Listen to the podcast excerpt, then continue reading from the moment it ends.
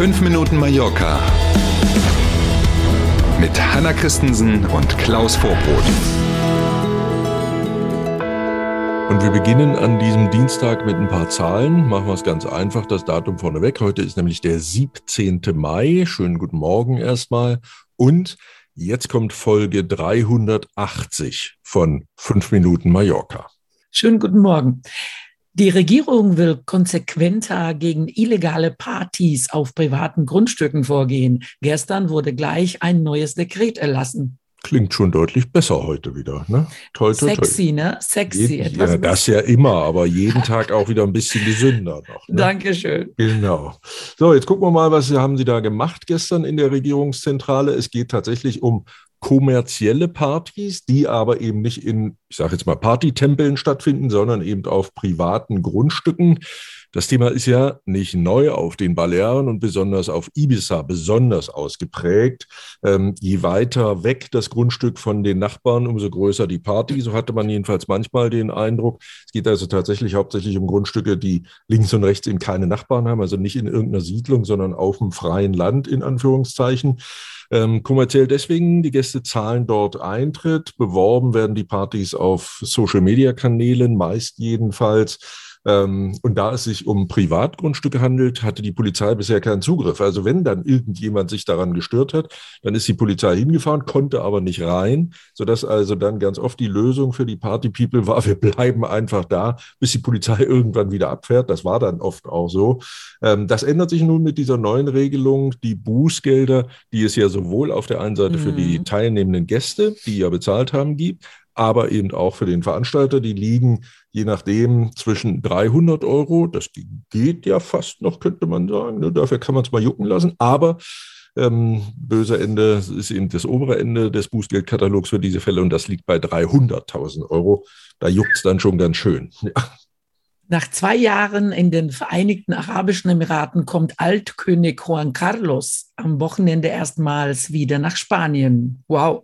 Und zwar, du sagst es, das ist ein großes Thema in den spanischen Medien, gestern ja auch schon gewesen. Er kommt zu einem Privatbesuch nach Galizien, so viel ist bekannt, allerdings tatsächlich nur über das Wochenende. Ähm, der Königspalast war sich auch nicht zu schade, ganz schnell auch wissen zu lassen, dass der Altkönig seinen Wohnsitz äh, in Abu Dhabi belassen will. Der 84-jährige Juan Carlos soll mit seinem Sohn, dem aktuellen König Felipe, telefoniert haben.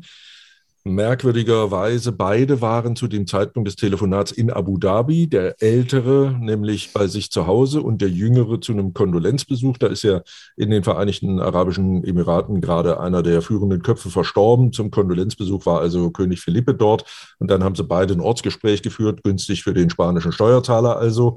Ähm, und in diesem Gespräch soll es auch so gewesen sein, dass äh, Felipe gesagt hat, okay, Papa, du kannst wieder nach Spanien kommen und ich würde dich sogar im, Empfang, im Palast in Madrid empfangen.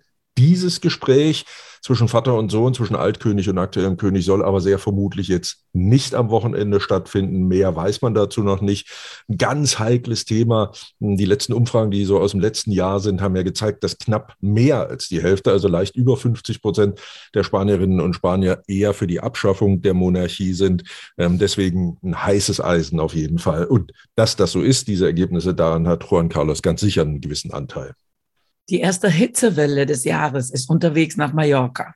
Ja, es ist ja immer heiß auf dieser Insel, aber jetzt kommt mhm. auch noch das mhm. Wetter dazu. Ab Donnerstag soll es richtig heiß werden. Die Experten erwarten äh, auch eine Wetterwarnung wegen der aktuellen Entwicklungen, die Temperaturen. Und jetzt kommt's, am kommenden Wochenende, Samstag und Sonntag, sollen auf 38 Grad klettern. Besonders heiß soll es in der Inselmitte werden, auch für das spanische Festland. Das hat man ja auch in Deutschland in der einen oder anderen Wettervorhersage schon gesehen.